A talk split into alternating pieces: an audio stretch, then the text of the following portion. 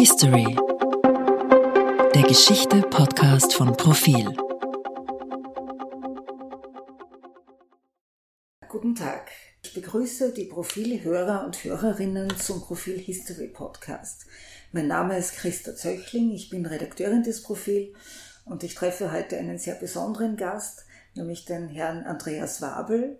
Guten ist, Tag. Guten Tag, Herr Wabel. Er ist bekannt vielen als äh, ein langjähriger Nationalratsabgeordneter. Er ist vielleicht auch vielen bekannt oder in Erinnerung durch die Hakenkreuzfahne, die er einmal im Parlament, äh, ich will jetzt sagen gehisst, aber gezeigt hat aus Protest gegen Waldheim, gegen Kurt Waldheim, Bundespräsidentschaftskandidaten. Und ich möchte mit ihm heute darüber sprechen, wo die Grünen heute stehen, ob sie am ob sie sich im Aufwind befinden, was man annehmen könnte, nachdem man gerade in diesem Sommer die Klimakrise doch sehr stark gespürt hat, oder ob sie im Abschwung sich befinden, weil sie sich mit, auf Bundesebene zum Beispiel mit der ÖVP zusammengetan haben und doch unter sehr, sehr starker Kritik stehen bei dem, was sie alles mittragen. Aber in Wirklichkeit ist Herr Wabel hier als Zeitzeuge auch der Grazer Grünen, weil er an ihrer, an ihrer Werdung mit beteiligt war, weil er 1985 Geschäftsführer der alternativen Liste Österreichs gewesen ist. Und jetzt möchte ich vielleicht die erste Frage, Herr Wabel, ich glaube, in ein paar Wochen, das heißt nach der Wahl, werden die Grazer Grünen ihr 40-jähriges Jubiläum feiern. Werden Sie da dabei sein? Und welche Rolle werden Sie dort einnehmen, wenn Sie dabei ja. sind? Ja, ich hoffe, man wird mich einladen. Das ist ja, das hat ja bei den Grünen leider keine große Tradition. Das ist einer der Schwächen unserer Partei. Aber Parteien sind nun einmal so, wie sie sind. Und die Grünen sind auch so, wie sie sind und ändern sich in manchen Dingen sehr, sehr wenig, leider. Aber ich hoffe, das wird ordentlich gefeiert.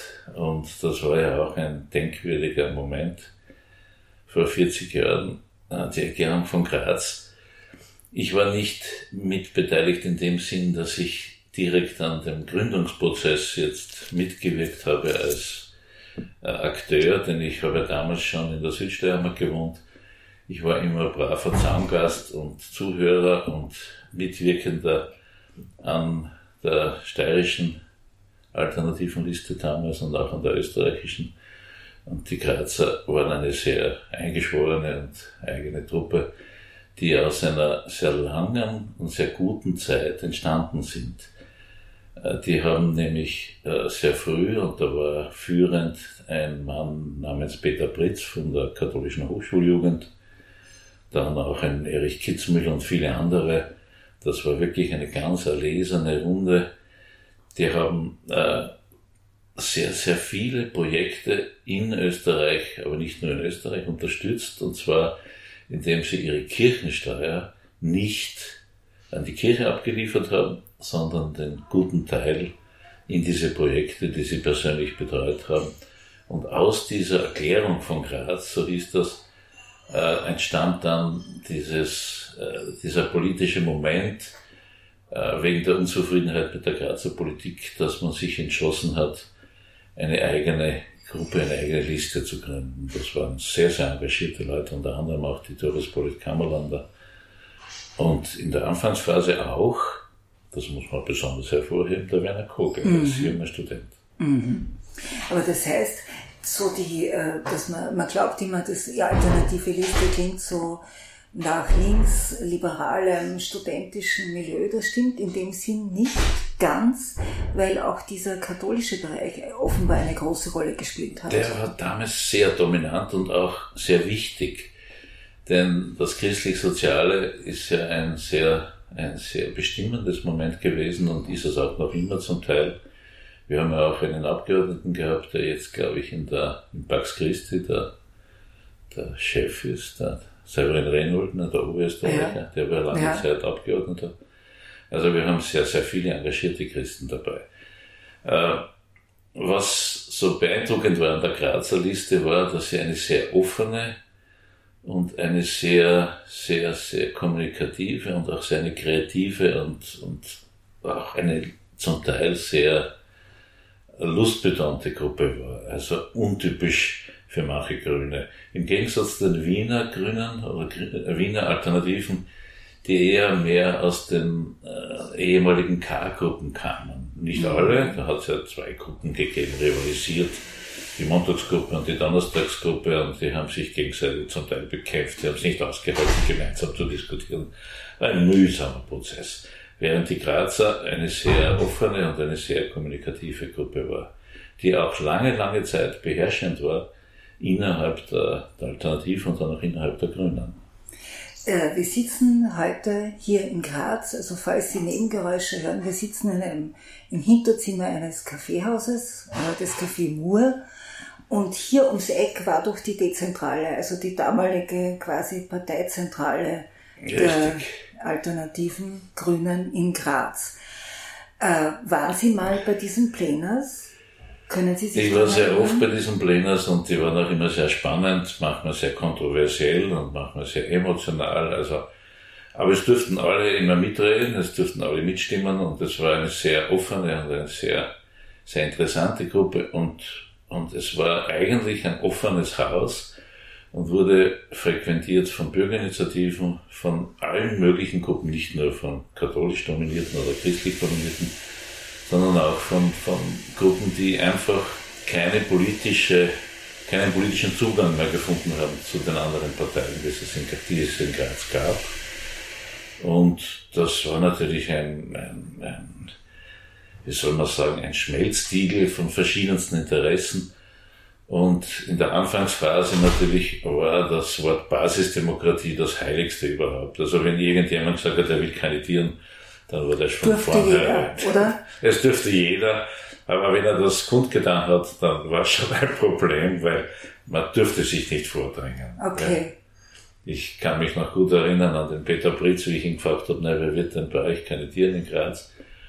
Dann hat er mir zur Antwort gegeben, du, das weiß ich nicht, wir werden alle in einer Reihe stehen und niemand wird vortreten und dann muss man jemanden schupfen, damit er in die erste Reihe geht. So war es dann aber nicht. Mhm. Ja.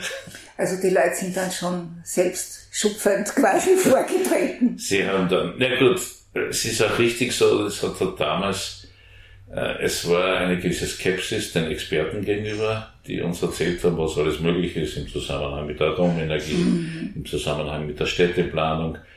Das sind dann jene, die ganz andere Vorstellungen hatten, wie Stadt in Zukunft aussehen sollte. Da war einer der der Hans Deuerl, ein, ein, Techniker, der hervorragende Verkehrsvorschläge und sonstige Vorschläge hatte.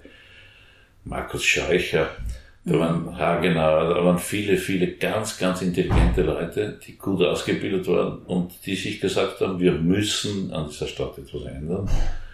Und damals war dieser Slogan frischer Wind in die Stadt und die haben ja dann wirklich mit vier Mandaten gleich Furore gemacht und das war natürlich wunderschön anzuschauen, während wir vom Land haben uns dabei gekümmert, dass es auch in allen Dörfern und in allen Bezirkshauptstädten Leute gibt, die sich sammeln und wir sind dann auch nach Tirol und nach Vorarlberg und nach Oberösterreich und nach Kärnten.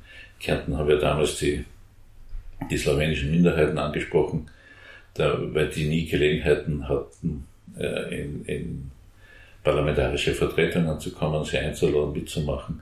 Es war zum Beispiel auch eine christliche Gruppe, die, die Kell damals mit dem Herrn Smolle, mhm. der später dann im Parlament, der seine Rede auf Slowenisch hielt, seine erste, was für Empörung gesorgt hat, weil die mhm. Amtssprache im Parlament ja. war ja Deutsch. Und er hat einfach gesagt, er zitiert nur. Ja, äh, die Grazer Grünen haben einen hervorragenden Start gehabt sind dann aber aufgrund ihrer überzogenen Ansprüche, was die Rotation betroffen hat, was die Basisdemokratie betroffen hat und natürlich auch aufgrund menschlicher Schwächen, Eitelkeiten und sonstigen, mhm. sind dann ein bisschen ins Hintertreffen geraten, obwohl sie vieles, allzu vieles richtig gemacht haben, zum Beispiel das, was die Kommunisten dann später äh, kopiert haben, dass man Teile vom Gehalt abgibt. Das ist damals nicht wirklich in der Öffentlichkeit besonders honoriert worden und dass man Bürgerinitiativen damit unterstützt mit diesen Geldern. Dann ihre Vorschläge wurden natürlich abgetan als Träumereien, als das geht nicht, das ist unrealistisch, utopisch und und und. Aber der Staat war ein großartiger, ein fulminanter und dann sind ja die Bemühungen weiterhin gediehen, das auf Bundes-, also auf Landes- und auf Bundesebene fortzusetzen, was ja dann 1985, 86 im Parlament in Wien seinen teilweise Höhepunkt hatte, wobei vorher noch die Bundespräsidentenwahl, Präsidentinnenwahl damals war die Meißner Blau, ist ja damals angetreten. Ja, das, die Erklärung von Graz und die folgende alternative Liste Graz war einer der führenden, eigentlich revolutionärsten Gruppen, die es damals gab. Es gab äh, im Jahrbuch äh, der Politik, das 1983 herauskam, eine kleine soziologische Untersuchung über die Leute, die sich bei den Grünen in Graz engagieren, also die in der Dezentrale sich treffen und zum Aktivistenkreis zählen. Und da kam heraus, es waren vorwiegend Menschen im Alter zwischen 20 und 29 Jahren. Mhm.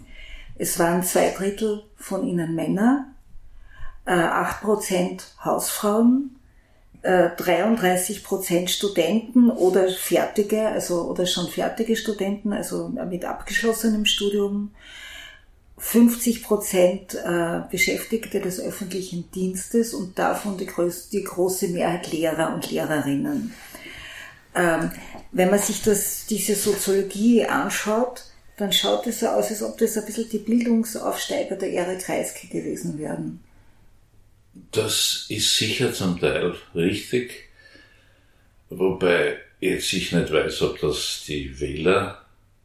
Die Aktivisten. Das waren die Aktivisten. Das waren die Aktivisten. Na, das war sicher so. Kreisky hat ja mit seiner Bildungspolitik und mit seiner insgesamt sehr äh, großzügigen Demokratiepolitik sehr, sehr viel beigetragen, was eigentlich ohne Gleichen dasteht in der Republik, dass viele äh, Gegenden, in denen kaum Schulen vorhanden waren. Also wir zum Beispiel mussten noch ins Internat gehen, damit wir eine bessere Ausbildung haben. Hat Kreisger dafür gesorgt, dass jede Bezirkshauptstadt ein Gymnasium bekommen hat, hat dafür gesorgt, damals mit den gratis Schulbüchern, mit den Förderungen, mit der gratis Schulfahrt, dass sich das jeder Arbeiter und jede Arbeiterin und jeder Bauer leisten konnte, ein, zwei Kinder in die Schule zu schicken, in eine Schule, wo man mehr lernt als in der Hauptschule oder in der Volksschule. Das ist sicher der Fehler der Sozialdemokratie war, und das, die Geschichte kommt vielleicht noch später, dass sie nicht in der Lage war, äh, diese Menschen auch zu integrieren. Der, die Sozialdemokratie war als Partei viel zu geschlossen und viel zu, aufgrund der hohen Mitgliederzahl auch, die hatten ja damals über eine halbe Million Mitglieder, was ja, glaube ich, in Europa Weltmeister war. Ja. Und die haben keinen Wert gelegt, dass irgendwer dort noch dazugeht. Das war ihnen vollkommen gleichgültig. Sie waren im vollen Besitz ihrer Macht. Kreisky hat ja mehr oder weniger das politische Bankett beherrscht. Die ÖVP war ja damals abgeschlagen. Die Freiheitlichen waren nicht nennenswert als Nachfolgepartei der ehemaligen. Also War damals einfach der beherrschende, ja, würde man heute sagen, also, ja, der war einfach bestimmend in Österreich und das war ein Glück. Ja. Ähm, wenn wir, also ich meine, ich, ich bin ja, ich, ich, ich komme selber aus Graz, ich bin hier geboren und hier aufgewachsen und in die Schule gegangen.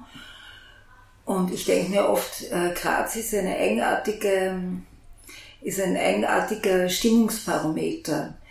Äh, also von den, die, die Kernwählerschichten sind hier, die es natürlich hier auch gibt, sind sehr, schaut so aus, als ob die volatiler wären als anderswo und als ob in Graz immer Dinge entstehen würden, die sich dann ein paar Jahre später so quasi als Trend, als politischer oder stimmungsmäßiger Trend auswirken. Äh, haben Sie das auch so erlebt damals? Weil, oder gibt es einen Grund, warum die Grünen äh, hier entstanden sind als eine Partei, die, also als eine grün-alternative Liste? Es hätte ja auch in Wien sein können. Die waren aber später dran. Äh, ja, Wien, Wien hat, glaube ich, äh,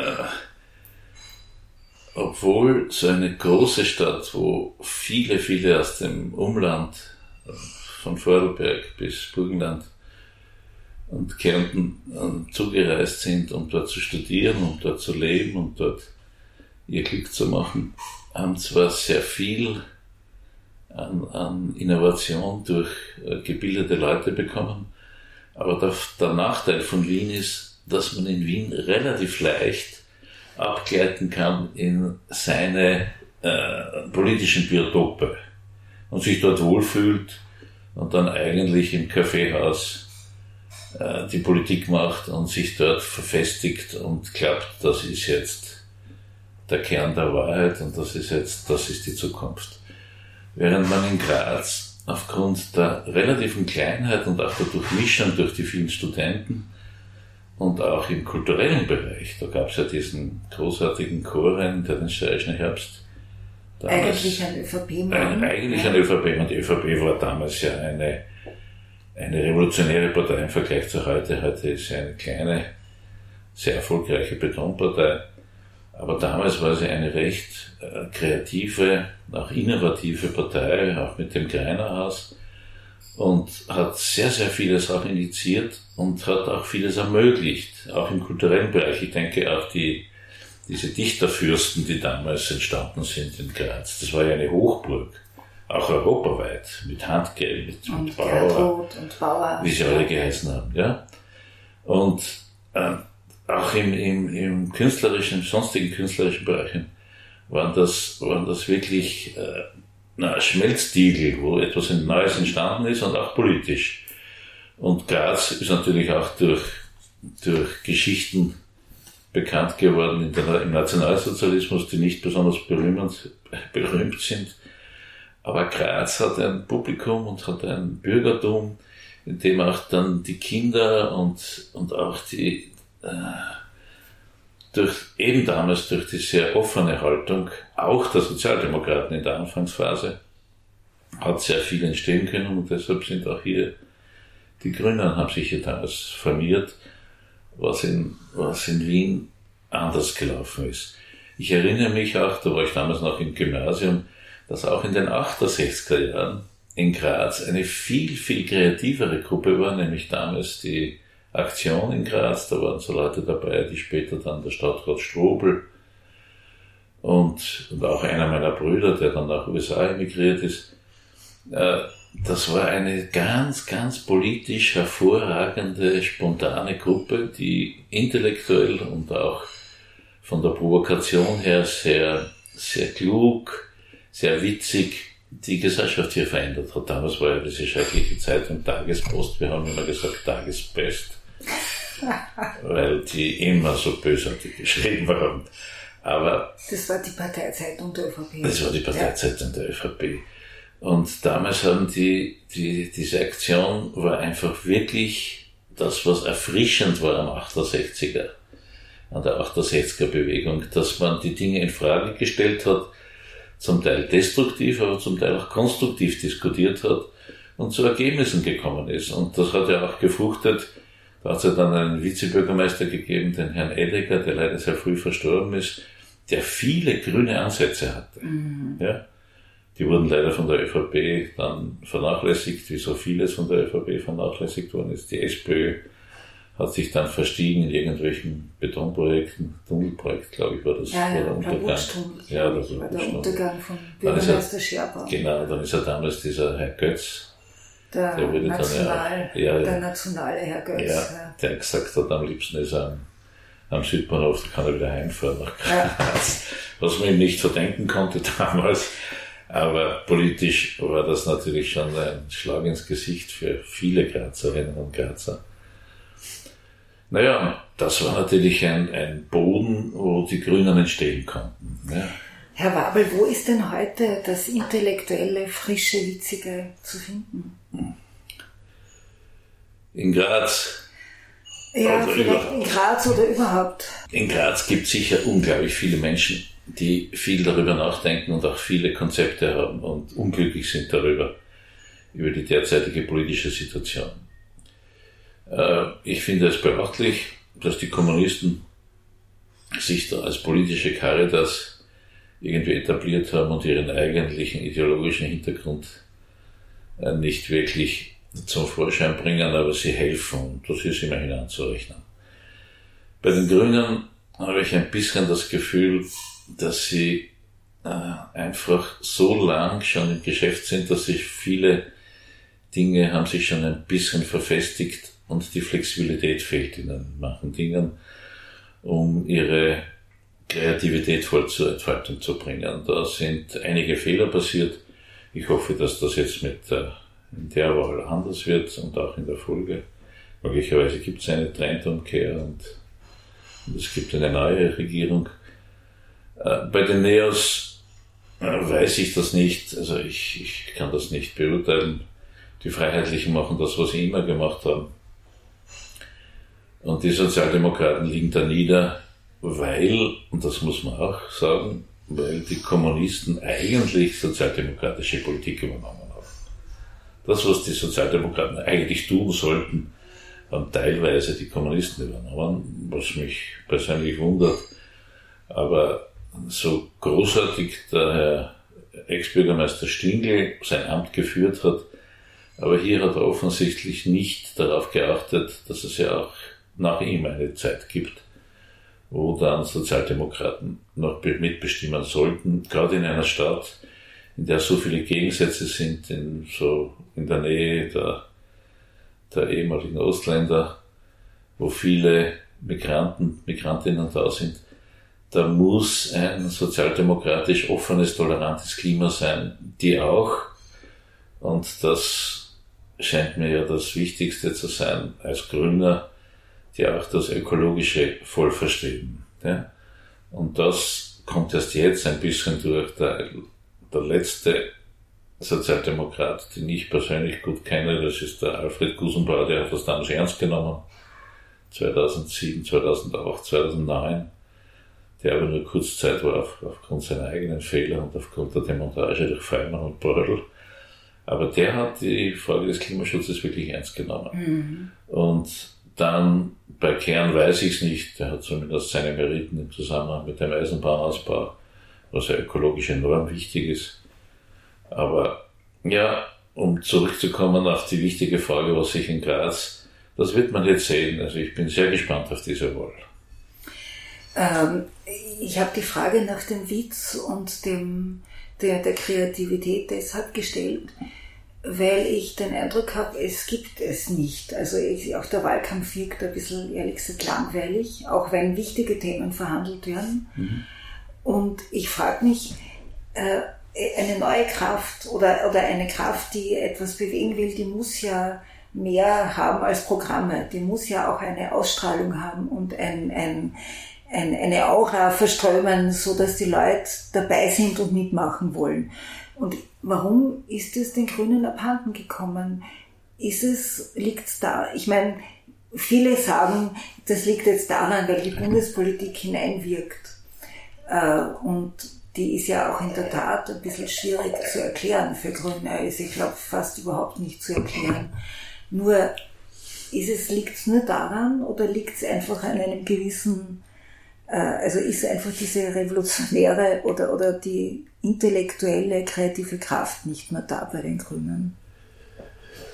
Ja, das, also, das hat mit der Bundespolitik in diesem Fall wenig zu tun, weil es war schon vorher weg. Ja. Sonst wären die Grünen nicht aus dem Parlament ja. ausgeflogen. Äh, die Grünen, wir haben einfach in diesen sehr, sehr langen Perioden äh, am Anfang sind wir bekämpft worden als die gefährlichsten. Es gab ja sogar dann damals auch, dass die Staatspolizei hat uns alle kontrolliert und alle von allen Akten angelegt. In der Anfangsphase, das ist erst später abgestellt worden. Äh, die, die Grünen haben eigentlich in ihrer langen Phase des Parlamentarismus viel bewegt im Parlament also wenn ich denke, wie im Parlament, wie wir eingezogen sind, da war das im Wesentlichen ein, ein honoriger Männerclub mit Frauenbegleitung. Von den anderen Parteien? Von Oder bei anderen, Ihnen auch? Von den anderen Parteien. Na, von uns nicht. Wir waren zwar von acht Abgeordneten sieben Männer und eine Frau. Aber das lag ein bisschen am Selektionsmechanismus, weil damals da die, in den Vorbereitungen einiges schiefgegangen ist mit der Wahl in Wien. Aber, aber die, die Atmosphäre im Parlament war eine düstere, war eine, im Wesentlichen ein Club. Ja, da ist man reingekommen, wenn Sitzungen waren, dann am Gang waren diese langen äh, Briefkästen, wo für jeden Abgeordneten, da war sein Tafel dabei, Herr Abgeordneter so und so, und dann war die Post drinnen dann gab es an den, an den Gängern gab's Telefone, in, bei denen man nach außen telefonieren konnte. Dann gab es Raucherzimmer, Fernsehzimmer, aber nirgends Arbeitszimmer. Mhm. Und uns hat man empfangen mit dem denkwürdigen Satz des damaligen Nationalratspräsidenten Benia, der kein besonderes nahe Verhältnis zu den Grünen hatte aufgrund Heimburg. Ja. Als Gewerkschaftsboss war er zutiefst empört über unsere Aktionen in Heimburg. Also jetzt nicht nur von den Grünen, sondern das war ja eine breit angelegte in der SPÖ, in der ÖVP. Es waren, glaube ich, fast alle Parteien dort in irgend, mit irgendwelchen Vertretern, also die halt grün gedacht haben. Aber der Benja hat uns empfangen und gesagt, ja, ihr habt jetzt acht Mandate, aber, aber Platz haben wir keinen für euch. Ja, der hat uns einfach keinen Platz zugewiesen. Mhm. Da hat damals der der, der Außenminister Mock, weil er die Frau Meißner-Blau kannte, hat er ihr vornehmerweise, weil die Minister haben alle dort auch Zimmer gehabt, mit Vorräumen hat er ihr vornehmerweise den Vorraum überlassen. Wir sieben mussten im Rauch den Vorraum vom Herrn Mock, den er ja eh nur zu den Sitzungen benutzt hat. Und, und die, die anderen sieben Abgeordneten durften dann, weil die Sozialdemokraten auch mit uns dann Mitleid hatten, dass wir keine Räume kriegen, haben uns ihre Raucherzimmer überlassen. Da gab es aber kein Fenster, nur ein Oberlichtenfenster. Und die Klos waren direkt zugänglich aus unserem Büro. Das heißt, Sie hatten einen Vorraum und eine Raucherkammer. Richtig. Und ich kann mich noch erinnern, wenn ich habe dann einen Tisch gekriegt äh, in diesem groß, groß Kleinraumbüro und wenn ich dann am Freitag nach Groß-Klein heimgefahren bin und am Montag wieder gekommen bin, war mein Tisch wieder besetzt von irgendwem anderen. Mhm. Und also du hast ständig Probleme gehabt, irgendwas zu arbeiten in diesem Parlament. Das war für uns eigentlich ein, ein mittlerer Schock, weil wir geglaubt haben, im Parlament wird gearbeitet. Die anderen, äh, die anderen Parteien brauchten das nicht, weil sie hatten Vorfeldorganisationen. Die SPÖ hatte die Arbeiterkammer, die ihre, ihre Gewerkschaften, ihre, ihre Zuträgerorganisationen. Auch ihr Parteihaus. Ihr Parteihaus. Und die ÖVP, die Wirtschaftskammer, das Treibenvereinigung, die, die, alle möglichen Kammern. Das war, war eine andere Situation. Und sie hatten natürlich auch Beamte, die den Ministerien saßen und ihnen zugearbeitet haben. Gratis. Auf Staatskosten wurden die Parteien mehr oder weniger alimentiert ÖVP und SPÖ durch Ministerialbeamte. Die mussten nur dort anrufen und sagen, hallo, schick mir das, ich brauche das, und dann hatte der Abgeordnete die Unterlagen. Nur wir hatten das nicht. Das wurde erst später, dann lobenswerterweise unter dem Präsidenten Fischer, wurde das radikal geändert. Jetzt hat er, glaube ich, jeder Abgeordnete äh, seine eigenen Mitarbeiter. Ja, und, und, auch gemäß dem Mandatsstand, richtig, äh, Räumlichkeiten, richtig, Räumlichkeiten Geld und, und so. Ich kann mich erinnern an diese denkwürdige Anfrage der SPÖ und der ÖVP, glaube ich. Ist es wirklich so, dass jeder grüne Abgeordneter jetzt einen eigenen Tisch hat, ein eigenes Telefon? Schlimm. und das wurde damit ja beantwortet, weil wir dann haben, wir haben dann die Räume bekommen von äh, Angestellten von Handwerkern im Haus, im Erdgeschoss. Die mussten dann in den Keller ziehen und wir bekamen diese Räume, die wurden saniert nach zwei Jahren. Also mhm. man muss sich das vorstellen, du bist für vier Jahre gewählt und zwei Jahre wartest du auf deine Arbeitsräume. Und das ist relativ hart zugegangen und die meisten Blau waren natürlich nicht mehr so besonders interessiert, weil sie hatte ein schönes Zimmer mit einer Dame, die war glaube ich eine Ex-Auer-Mitarbeiterin, die hat das sehr professionell gemacht. Das war genau für die Freda eine sehr, ja, das war genau die adäquate Betreuung. Und diese, äh, dieser Kampf und auch die folgende Entwicklung hat vieles geändert im Parlament. Hat aber natürlich auch zu Abnützungserscheinungen geführt und gleichzeitig aber auch zu einem Vorteil der Funktionäre, nämlich der Abgeordneten gegenüber der Partei. Dadurch ist die Partei, und das ist ein historischer Prozess, der auch in, in der Sozialdemokratie stattgefunden hat. Man hatte ursprünglich versucht, dass Abgeordnete und Parteifunktionäre ähnlich stark sind in der Auseinandersetzung, damit die Ideologie oder die Ideen nicht zu kurz kommen. Mhm. Weil natürlich der Anpassungsvorgang in einem Parlament auch für jeden Abgeordneten zutrifft. Ja, es ist ja nicht so, dass du reingehst ins Parlament als Andreas Wabel und dann ist das Parlament, schaut so aus wie der Andreas Wabel, sondern ist es oft umgekehrt. Mhm. Ja, das hat auch der Joschka Fischer erzählt von seinem ja. Ministerium. Er hat geklappt, er wird das Außenministerium verändert. Das, er wurde ein war so umgekehrt. war so umgekehrt. Und ich glaube, dieser Abnützungsprozess jetzt, mhm. nicht nur das, sondern vieles andere auch, hat dazu geführt zu einer gewissen Ermüdung. Mhm. Dann kommen natürlich dazu diese diese Entwicklungen, dass so Personen wie Fockenhuber, Pilz und andere äh, natürlich immer der Meinung waren, sie wären die besten Chefs. Ja, aber geworden ist es dann der Herr van der Bellen, der eigentlich von der, von der Programmatik her kein typischer Grüner war. Mhm. Der war im Wesentlichen ein sehr intelligenter, sympathischer, nachdenklicher Professor, der über die Welt nachgedacht hat und der sich bei den Grünen wiedergefunden hat. Aber, aber als Parteiführer oder als Parteichef war er untypisch.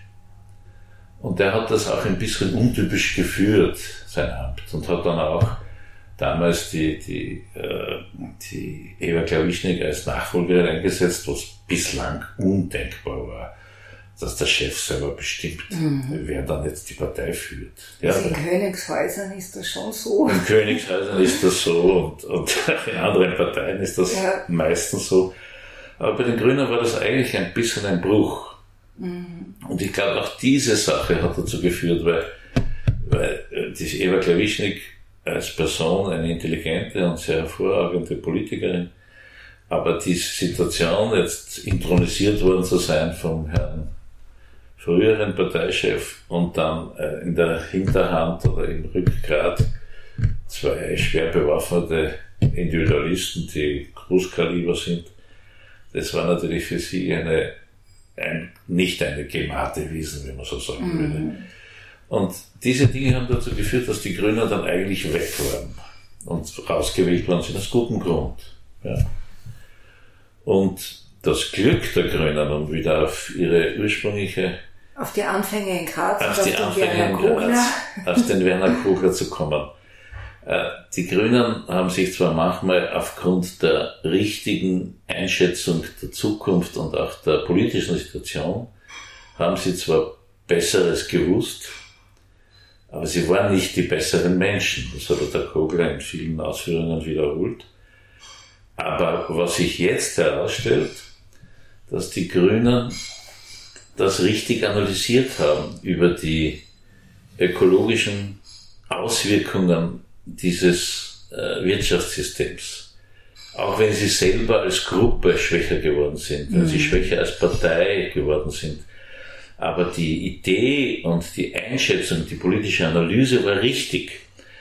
Und das hat sie eigentlich gerettet und jetzt wieder ins Parlament hineingespült. Mhm. Und der Hauptfaktor, dass sie hineingespült worden sind, hat damit zu tun, dass die Jugendlichen und so Menschen wie Greta Thunberg verstanden haben, es geht um ihre Zukunft und diese Ereignisse, die jetzt sind mit den vielen Bränden und, und, und den Überschwemmungen, das ist ja schon verfolgbar die letzten Jahrzehnte. Dass jetzt wieder das Mara-Meer stirbt oder tot ist, das sind ja alles Dinge, die sich schon lange angekündigt haben. Die ganze ja, die, die, diese ganzen Entwicklungen. Und da haben die Grünen die richtige Analyse gehabt. In dem dieses, Programm ja, 1986 steht drinnen, der, äh, die Schöpfung bewahren. Äh, Im Parteiprogramm der Grünen. Äh, damals hat es ein bisschen katholisch geklungen. Äh, heute versteht man das quasi als grünpolitische Ansage, als klimapolitische Ansage. Das war's auch und das ist es auch. Das ist, ich glaube, das ist einer der ganz großen Missverständnisse im, im politischen Diskurs zu meinen, man müsste die Ökonomie mit der Ökologie versöhnen. Die Ökologie ist die, die Naturgesetze, die sind einfach Fakten, wenn sie stimmen. Ja? Mhm. Während die Ökonomie eine gemachte, von Menschen gemachte Struktur ist, aufgrund der Veranlagungen der Menschen, aufgrund der Egoismen, aufgrund des Gemeinsinns, aufgrund der sozial denkenden Menschen, die, das kann richtig organisiert sein oder falsch sein, nachhaltig organisiert sein oder zerstörerisch organisiert sein. Und da gibt es in dem Sinn keine Versöhnung, sondern die Ökonomie ist ein Sonderfall der menschlichen Öko Ökologie. Also wir müssen uns dem anpassen und nicht versöhnen.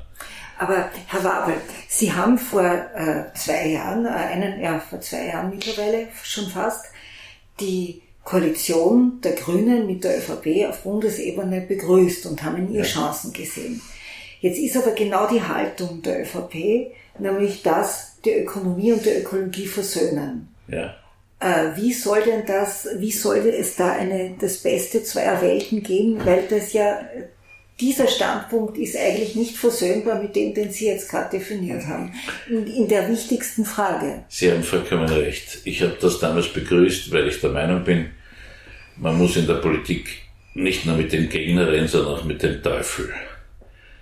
Und die Politik, das ist der Wesenskern der Politik, dass man mit jenen redet, die ganz konträre Ansichten haben und dass man das Gespräch nicht abbricht. Abbrechen heißt im Wesentlichen Krieg. Und wenn es eine Gelegenheit gibt in der, in der politischen Auseinandersetzung mit dem, mit denen zusammenzugehen oder zumindest einmal zu verhandeln, dann muss man diese Gelegenheit ergreifen. Und meine Chance, die ich gesehen habe für die Grünen, war das, dass und das ist auch einer, da kommt dann auch der Vorwurf an den Werner Kogler, der, äh, mit dem ich ja lange Zeit das Vergnügen hatte, zusammenzuarbeiten. Er ist derjenige, der die größte Erfahrung hat im Zusammenhang im politischen Feld. Er ist ökonomisch ausgebildet. Er kennt die Ökologiebewegung in- und auswendig mhm. Und hätte eigentlich den Führungsanspruch in dieser Regierung, hat aber den kleinen, jetzt unter Anführungszeichen Nachteil, dass er nur einen Bruchteil der Macht besitzt. In dieser Situation hat er zwar die verdammte Aufgabe, den Herrn Kurz, also den Koalitionspartner, respektvoll zu behandeln, weil mit ihm wird er regiert. Auf der anderen Seite hat er aber auch die verdammte Pflicht, das, was er kann, was er als Erfahrung hat, was er als ökonomische Ausbildung hat, was er als ökologisches Wissen hat, dass er das in der Regierung darlegt, in aller Deutlichkeit, und damit den Herrn Kurz dazu bringt, darüber nachzudenken und nicht jetzt mit diesem uralt Argument, das kennen wir schon seit Zwentendorf. Da gab es ja diesen dummen Spruch, bei den Grünen kommt der Strom aus der Steckdose. Mhm. Ja, das ist ja so ähnlich wie die Steinzeit-Diskussion. Ja. Und ich finde, äh, Kogler kann natürlich nicht mit 15 Prozent jetzt sagen, wir machen das so und das wird so gemacht. Aber er kann sagen, was Sache ist. Ja. Er kann den Führungsanspruch inhaltlich stellen und damit die ÖVP in Zugzwang zu bringen, die jetzt mühsam diesen wunderbaren Politiker, und ich finde, der hat wirklich Großartiges gemacht, der Joshi Riegler.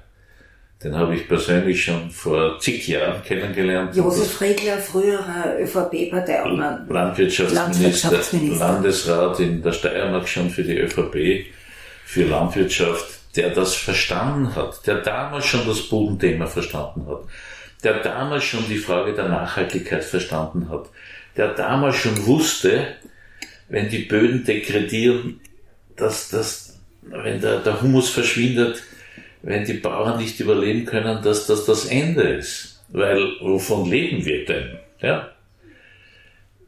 Natürlich von vielen Dingen, aber essen müssen wir alle jeden Tag. Und er hat das verstanden hat vieles gemacht, aber er wurde ja damals mit Jim von Schande aus dem Amt gejagt und das sind jetzt wieder ausgraben wollten, damit sie den Grünen was entgegenhalten können. Sie würden besser den Herrn Riegler in die Verhandlungsteams schicken. Das wäre viel vernünftiger. Aber wissen Sie, Herr Wabel, was ich nicht verstehe, ist, äh, das, was Sie jetzt angesprochen haben, dass der Werner Kogler, ich weiß nicht, was er intern in der Regierung quasi sagt und wie, wie die Gespräche ablaufen, aber das, was, was Sie von ihm erwarten würden, das dringt auch nicht nach außen. Also, ja, weil er es nicht sagt. Weil Aber das, sagt, hat, das ja. hat damit zu tun, und das ist eine Schwäche von Werner Kogler. Das hat damit zu tun, dass er einfach viel zu lang der Meinung war, und das hat auch mit der Kultur der Grünen zu tun, mhm. weil er viel zu lang sich in der zweiten Reihe gehalten hat, als immer Zweiter, immer im Hintergrund. Und erst in einer sehr kritischen Situation, wo dann alles da niedergelegen hat, äh, hat er sich dann entschlossen, ich weiß nicht, ob er gedrängt worden ist, ich glaube, dass er selber auch wollte, äh, das zu tun. Und das hat er sehr erfolgreich gemacht. Und diese Rolle, aus der muss er raus. Und dann würde auch, und ich bin überzeugt davon, der Kai Kurz ist ein intelligenter Mensch, der ist jung, unerfahren, hat eigentlich meines Erachtens eine ganz geringe Agenda, die bestimmt wird durch, durch Großindustrielle und durch die Umgebung natürlich, durch seine Berater. Aber dass er das verstanden hätte, das Thema, das Ökologiethema, das bezweifle ich. Und da könnte ein guter Partner, der hier die Führung übernimmt, trotz geringerer Machtfülle, könnte hier viel bewirken. Ebenso natürlich auch in den Menschenrechtsfragen. Ich bin ja auch der Meinung, dass er hier, dass ihm hier bewusst sein muss, und es ist ihm ja auch bewusst, dass er nur 15 Prozent hat. Aber trotzdem muss er seinen Standpunkt ganz klar äußern. Er muss sagen, was er von dieser Situation, von der Flüchtlingssituation, von der Migrationssituation, von der, wie wir die Asylwerber behandeln, wie wir hier Politik machen, dass er das klar und deutlich ausspricht, im Bewusstsein, dass der Partner das anders will, im Bewusstsein, dass er nicht die Macht hat, die Kanzler sind nur 15 Prozent, und wenn die Menschen das verstehen, wenn er es erklärt, dann werden wir nächstes Mal einen Zuwachs haben. Mhm. Wenn er aber nicht formuliert, was er weiß, was er kann, was er erfahren hat aufgrund seiner 30, 40-jährigen politischen Erfahrung, dann wird man ihm nicht folgen können. Ja. Und dann also, wird er zwar wieder kandidieren und sicher wieder gewählt werden, oder wahrscheinlich, aber dann wird das nicht erfolgreich sein. Ich muss gestehen, ich kann den Grünen nicht folgen, zum Beispiel in der Politik, die ja, meine Frau hat auch das Problem. Menschenrechtspolitik. Ja, meine Frau hat genau dasselbe Problem. Ich, ich sage, die kann nicht mehr wählen, wenn das so weitergeht. Weil ja. ich meine, allein die Tatsache, dass wir uns, für, dass Österreich sich verpflichtet, äh, der Menschenrechtskonvention, der Genfer Flüchtlingskonvention, wo gibt es denn einen plausibleren Grund, sage ich jetzt einmal, muss dann im Einzelfall natürlich geprüft werden, aber wo gibt es denn einen plausibleren Grund, äh, dass eine, äh, dass eine Richterin zum Beispiel, die sich derzeit in einem Keller in Kabul in Afghanistan verstecken halt, versteckt halten muss, mhm. weil sie Taliban verurteilt hat, die, die jetzt wieder die Gefängnisinsassen wurde alle ja. freigelassen und das Regime ist ein anderes. Mhm. Äh, warum kann man denn sagen, dass man zum Beispiel solche Personen äh, nicht aufnimmt? Wer, wer hat denn sonst ein Recht auf Asyl, wenn nicht solche Frauen zum Beispiel? Es gibt viele andere natürlich auch. Also da verstehe ich die Grünen ehrlich gesagt überhaupt nicht. Auch wenn der Koalitionspartner auf der Linie beharrt, wir nehmen keine Flüchtlinge auf oder wir nehmen keine Afghanen auf, weil die so schwer integrierbar sind. Ja. Also soll mal jemand erklären, warum eine Familie, eine Richterfamilie, wo alle Mädels äh, studieren, äh, ja. so schwer integrierbar sein soll ja. und wie das Überleben dort sein soll und wie man da Hilfe vor Ort leisten will. Ja, ja diese Ansagen sind, sind einfach grenzwertig, das halte ich nicht für gut. Zum Glück hat es ja auch den, den Bundespräsidenten gegeben, der dazu was gesagt hat und auch die Eva Cicic, also die hier Klartext gesprochen hat. Aber eigentlich wäre es die Aufgabe von Werner Krugler, ohne jetzt den äh, Koalitionspartner zu brüskieren. Das kann doch nicht sein, dass, dass er seine, seine klare Haltung nicht mehr äußern darf in einer Koalition. Die ÖVP macht das ständig. Ja, alle, der dritte, der siebte Zwerg von hinten tritt an und erzählt, was er von der Welt denkt und was er von den Grünen denkt. Und Das wird sicher orchestriert von der Parteizentrale in der ÖVP. Und, und auf der anderen Seite äh, ist, muss das auch möglich sein, Klartext zu reden. Auch im Bewusstsein, dass man nur 15 Prozent hat. Ich meine, Im Übrigen bin ich natürlich der Meinung, dass, dass das auch die Afghanistan-Frage und ich hoffe, ich trete jetzt nicht in ein falsches, ich gerate da nicht in ein falsches Licht, aber Österreich hat wirklich hier wenig zu melden in Afghanistan und das Thema wird in einer Art und Weise gespielt, von der ÖVP vor allem, um die FPÖ wiederzuhalten und von den Grünen unglücklicherweise mitgespielt. Das mhm. halte ich nicht für gut, denn was wir tun können, könnten wir tun und auch klar sagen, in, gemeinsam mit, den, mit der EU auch unseren Anteil dafür bezahlen oder dafür äh, Leute aufnehmen, die es wirklich brauchen, so wie Sie sagen, die Richterin mit ihrer Familie, ist ja selbstverständlich. Ich glaube, darüber zu diskutieren. Und der Kreisgeber ist überhaupt keine, keine Minute Diskussion wert gewesen.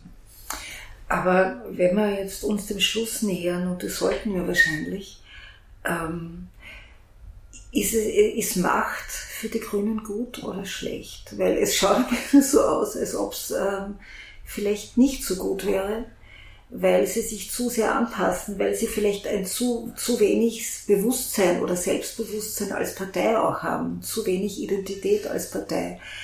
Und irgendwie steht ja auch die Frage im Raum, ob die Grünen in Graz äh, vielleicht dann doch mit der jetzigen Bürgermeisterpartei ÖVP zusammengehen nach der Wahl. Würden Sie ihnen das raten? Also den Grazern kann ich nichts raten, weil ich die Situation so wenig ja. gut kenne. Aber man macht jedes politische Handeln und jede politische Diskussion zielt darauf ab, dass man ein Stückchen, auch wenn es nur ein kleines Stück ist, Welt verändert und die Welt ein bisschen besser macht. Und dass die Grünen Macht annehmen, das ist auch richtig so. Es ist nur eine sehr, ein sehr gefährliches Moment, kann auch zerstörerisch sein, selbstzerstörerisch, kann aber auch uns wieder ein Stück weiterbringen. Und ich bin immer noch der Hoffnung und der Meinung, mit, mit Werner Kogler, wenn er seine Erfahrung und seine Möglichkeiten ausschöpft, ohne den Koalitionspartner jetzt herunterzumachen, zu attackieren, sondern einfach Klartext zu reden und mit ihm kooperativ das diskutiert. Ich, ich halte fast jeden Menschen für änderungsfähig und den Kurz, der ist noch jung, besonders. Und die Fakten, die auf dem Tisch liegen, jetzt im Zusammenhang mit der Ökologie, aber auch im Zusammenhang mit den Menschenrechten. Es hat ja keinen Sinn, die Umwelt oder die, die Welt zu retten und dann gibt es eine Riesendiktatur und Krieg und was weiß ich was und die Menschen sind entrechtet und, und geknechtet. Das muss einhergehen. Mhm. Aber die Fakten, die sind wie dieser äh, Nobelpreisträger in den USA, der Krugmann, glaube ich, so heißt mhm. der, gesagt hat, die sind oft sehr störrisch. Mhm. Und die Fakten setzen sich durch. So wie wenn ich als Physiker äh, die Fakten nicht zur Kenntnis nehme, äh, wie ich auf den Mond fliege, dann werde ich nie am Mond ankommen. Und wenn ich die Fakten in der Ökologie nicht zur Kenntnis nehme, werde ich nie ein nachhaltiges ökonomisches Konzept zusammenbringen, das den ökologischen Gesetzen genügt. Und dieses Gefassel mit der Versöhnung und wir dürfen nicht und wir können nicht und überhaupt und Steinzeit und so. Äh, die Fakten sind auf unserer Seite, nämlich auf der Seite, die darüber nachgedacht haben, die Wissenschaftler sind zu einer großen Mehrheit auf dieser Seite. Das hat man ja gesehen, wie Kurz dieses unselige Argument benutzt hat mit der Steinzeit, wie dann viele Wissenschaftler aufgetreten sind und gesagt haben, bitte Herr Kurz, so geht's bitte nicht, Herr Bundeskanzler. Das war, das war einfach unter jeder, ja. Und das spricht dafür, dass die Grünen an der Macht bleiben, auch wenn sie bescheiden ist und möglicherweise ausbauen, aber sie müssen sich auch in vielen Bereichen ändern. Und da hoffe ich, dass das passiert. Herr Wabel, ich danke Ihnen schön. Bitte schön. Äh, ich verabschiede mich von unseren Hörerinnen und Hörern. Bis zum nächsten Mal. Danke sehr. Ich danke auch.